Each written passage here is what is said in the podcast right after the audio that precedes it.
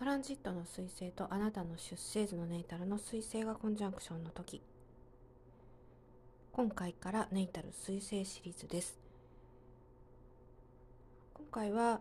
彗星彗星ですよね。でしかも5ですから彗星の思惑が非常に強調された時になるということですね。ま、具体的にはやっぱり論理的思考ができるっていうことがえすごい強みになると思うんですけれど、まあ、一つですねこれはお伝えしておかないといけないんですけれど私はま基本はいろいろな本を読みますけれどこの放送ではねえロバート・ハンドさんという人の先生術の本をえ結構いろいろ持ってますので参考にさせてもらってるんですけれどこの方は男性ですから非常にやっぱ男性性を持った脳と女性性を持った脳っていうのは違いますから、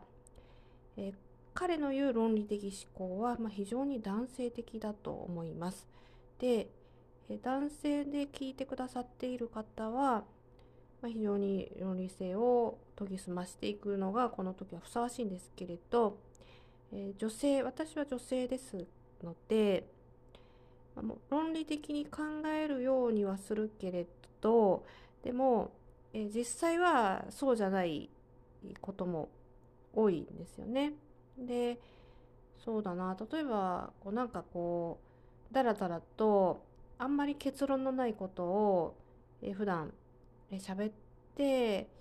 いるということもあると思うんですよ。私本人が気づかないだけで聞いている方は、まあ、同性だったらあーなんかわかるわかるみたいな結論ない話もあるよねみたいな感じですけど異性ですと、まあ、イラつくみたいなこともやってると思うんですけれど、ま、何が言いたいかっていうとですから、まあ、女性の方で聞いてくださっている方が論理的思考にならなければダメだみたいな風に思うのは違うよっていうことですね。それはもうしょうがないというかあ、あなたが強制するとかそういう問題じゃない違いがあって面白いのでですから、うん、このロバート・ハンドさんのえおっしゃる論理性をちょっと取り入れてみるかぐらいの気持ちでいいと思いますね。で男性の方はですからそういった女性の、